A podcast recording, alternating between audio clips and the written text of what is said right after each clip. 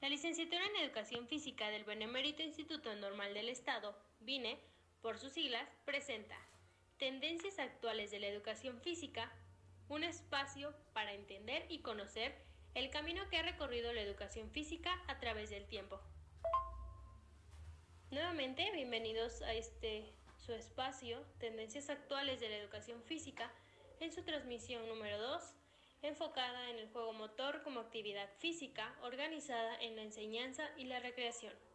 El contenido de este espacio busca fortalecer y enriquecer los conocimientos adquiridos previamente a lo largo del curso escolar 2019-2020.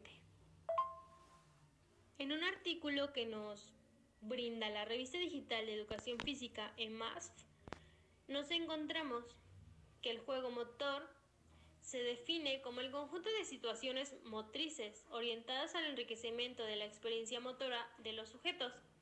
Y el juego motor también constituye uno de los elementos educativos más importantes en el proceso de enseñanza-aprendizaje, sin importar la etapa educativa en la que se trabaje. Pero la utilización del juego como recurso en la área de la educación física debe atender una serie de premisas que faciliten la correcta ejecución del mismo por parte del alumnado y faciliten la labor de los docentes. En primer orden, el juego motor constituye un elemento pedagógico, ayudando a desarrollar la capacidad creativa y una mejor comprensión de los conceptos intrínsecos que subyacen en el lenguaje. De igual forma, el juego permite al alumno participar activamente en diferentes actividades, realizándose así un aprendizaje más ameno, afectivo y duradero. Sabemos, el juego es una característica propia de la infancia.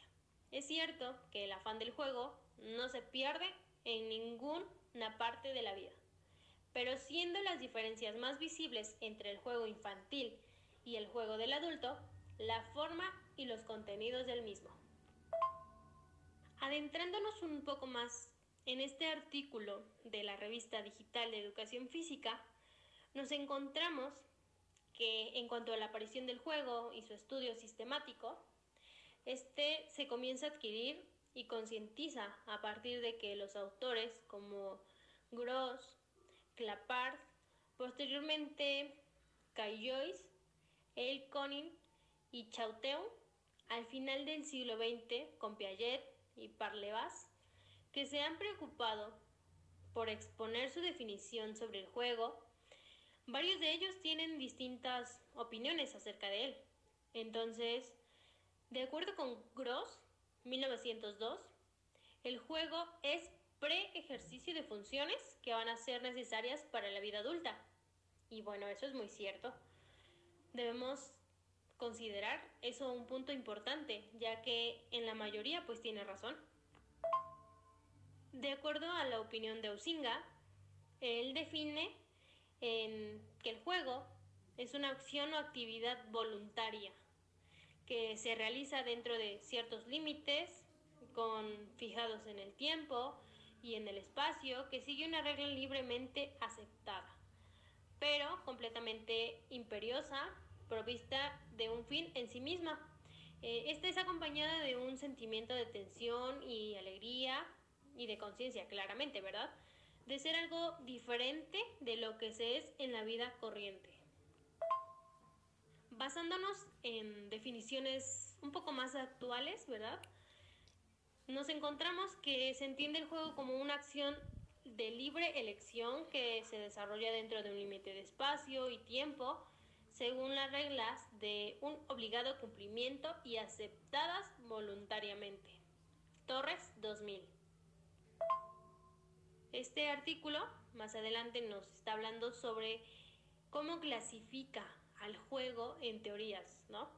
Entonces, pues estas teorías están relacionadas o tienen que ver con lo que son los juegos motrices y sus modelos que pretenden explicar e interpretar el origen y la función de dichos juegos, ya que sus manifestaciones a veces son tan naturales o culturales por otra parte, pero Sin embargo, aún no se ha resuelto el problema de la formulación de una única teoría.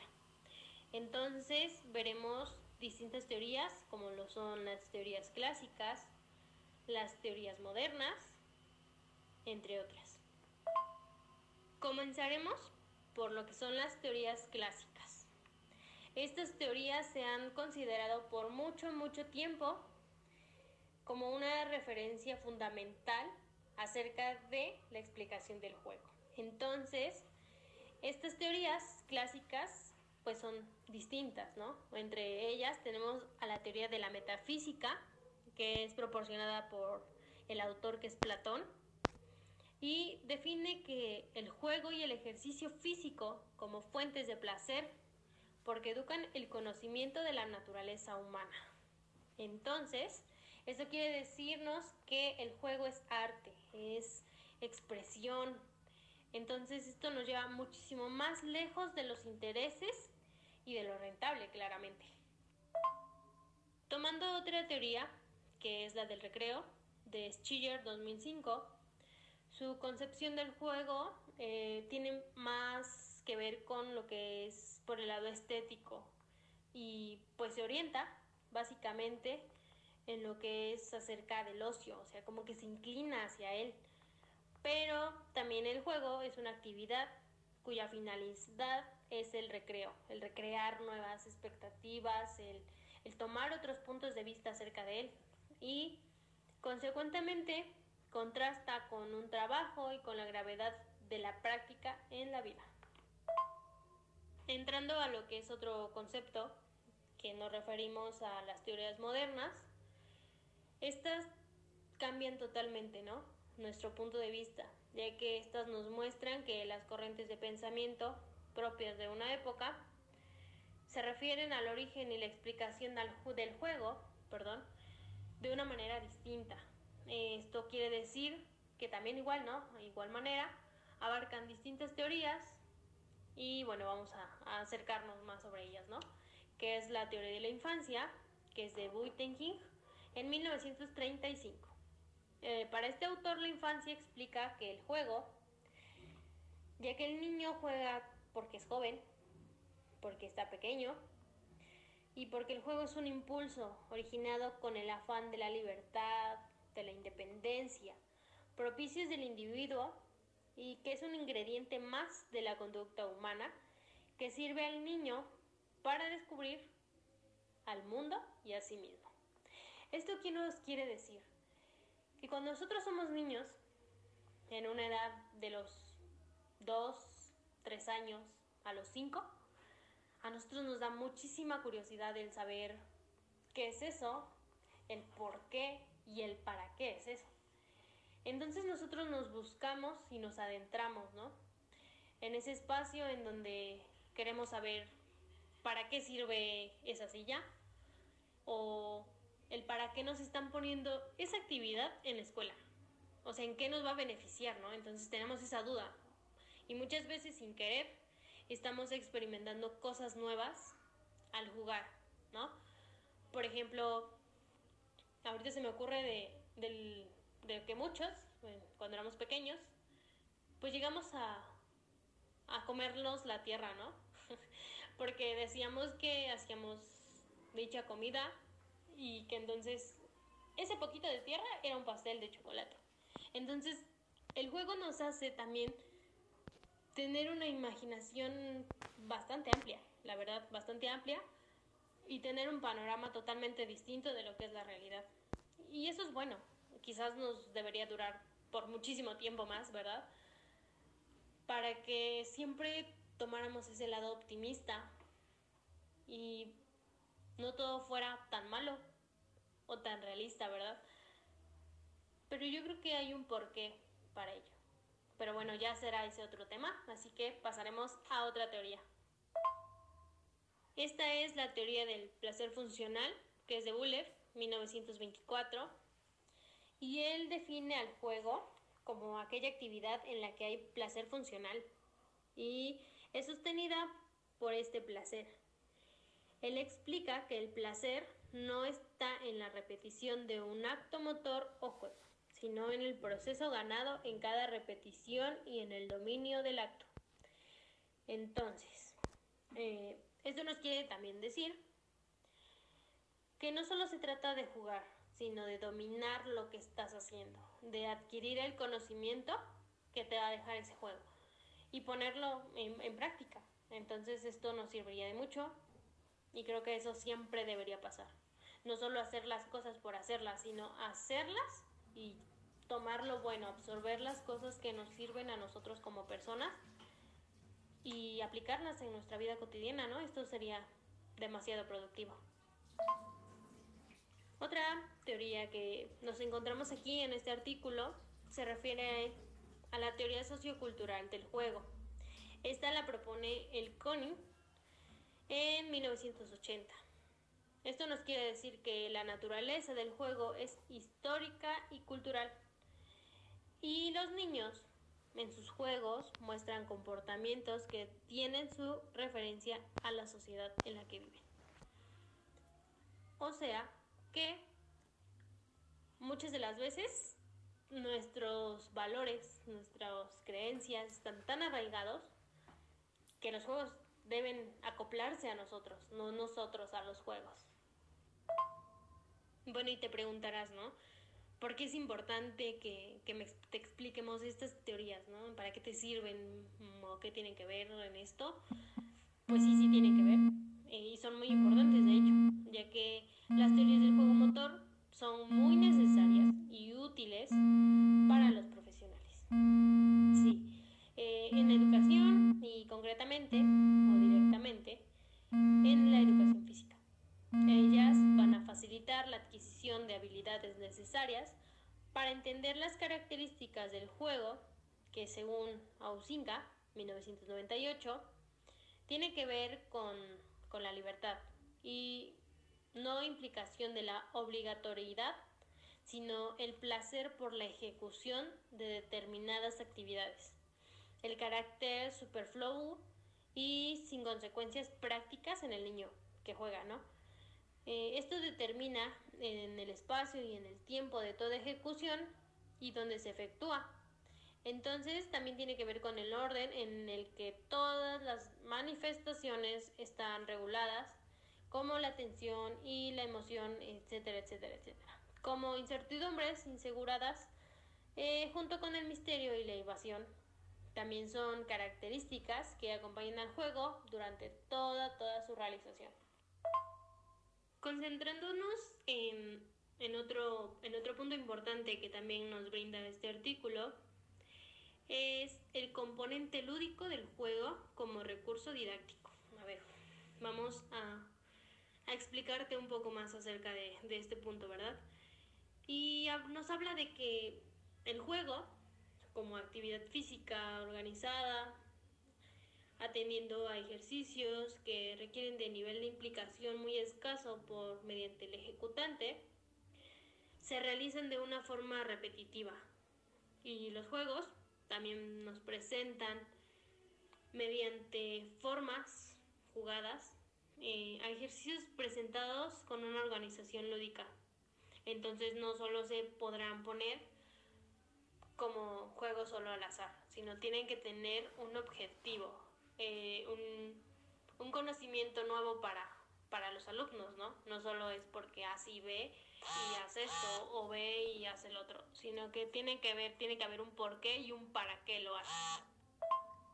En este punto también nos encontramos, o tienen que ver, lo que son los juegos tradicionales y los autóctonos. Supongo que, que ya tienen un concepto acerca de, lo que es esto, ¿no? Ya hemos escuchado que los tradicionales son aquellos que pasan de generación en generación y así sucesivamente.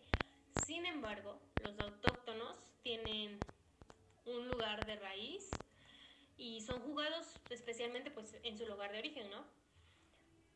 También pasan de generación en generación, pero estos no pueden ser modificados porque se pierde su esencia, su, su importancia, ¿no? Quizás no logran el mismo objetivo si no lo juegas tal cual. Sin embargo, los tradicionales, pues los puedes modificar un poquito y de igual manera se logra el objetivo, pero en el caso de los autóctonos, pues no se puede hacer eso. Bueno, y te preguntarás por qué tienen que ver, ¿no? Pues sí, sí tienen que ver porque nos proporcionan una función primordial en el alumnado de todas nuestras etapas educativas.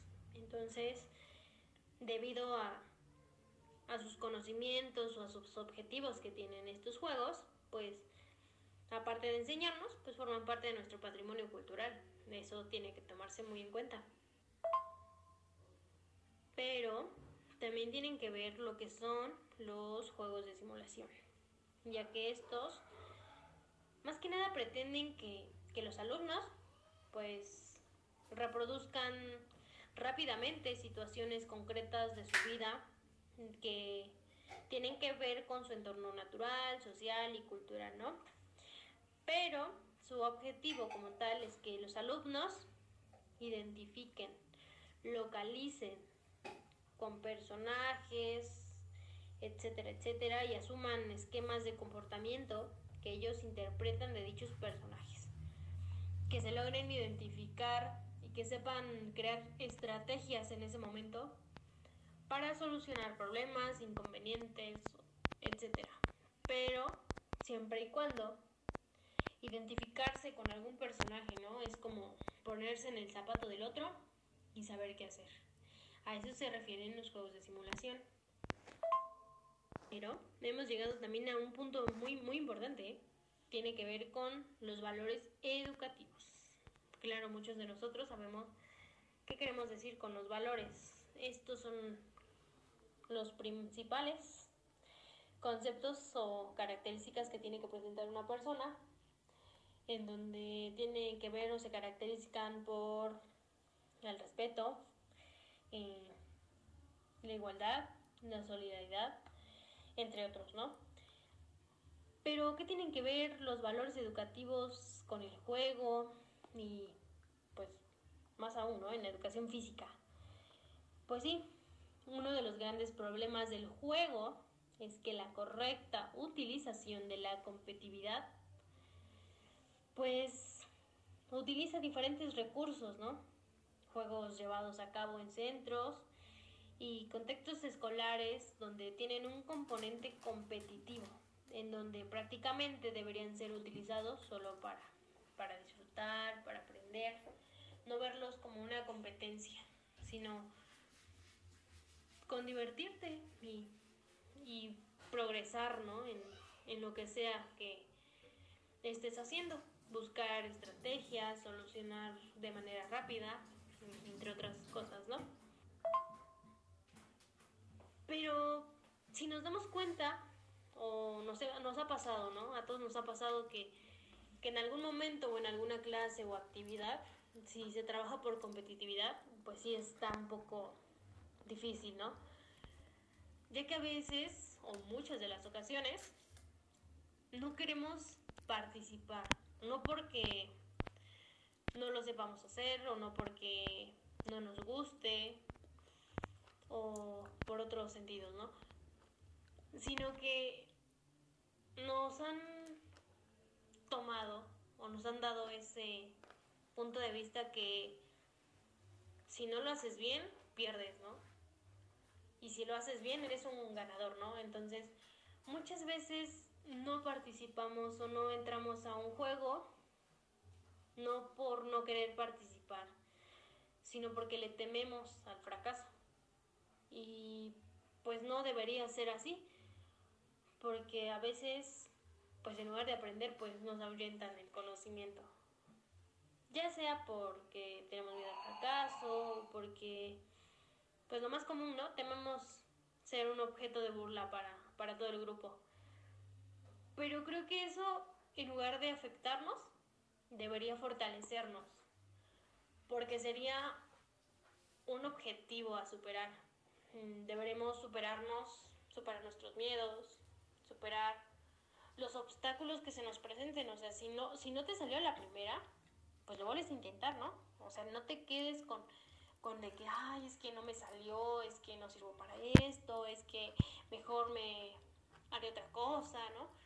Porque muchas de las ocasiones nosotros, por esos temores que tenemos desde, desde pequeños, ¿no? Nos pasa en nuestra vida adulta, ¿no? Este, ay, es que quiero esta carrera, pero te empiezan a decir, no, es que tú ni sabes hacer eso, es que no eres bueno para tal cosa, es que eso no es para ti, escoge otra carrera, etcétera, ¿no? Infinidad, infinidad de locuras que a veces ni siquiera tienen importancia. Y pues sí, a veces les hacemos caso a las gentes o a las personas exteriores, ¿verdad?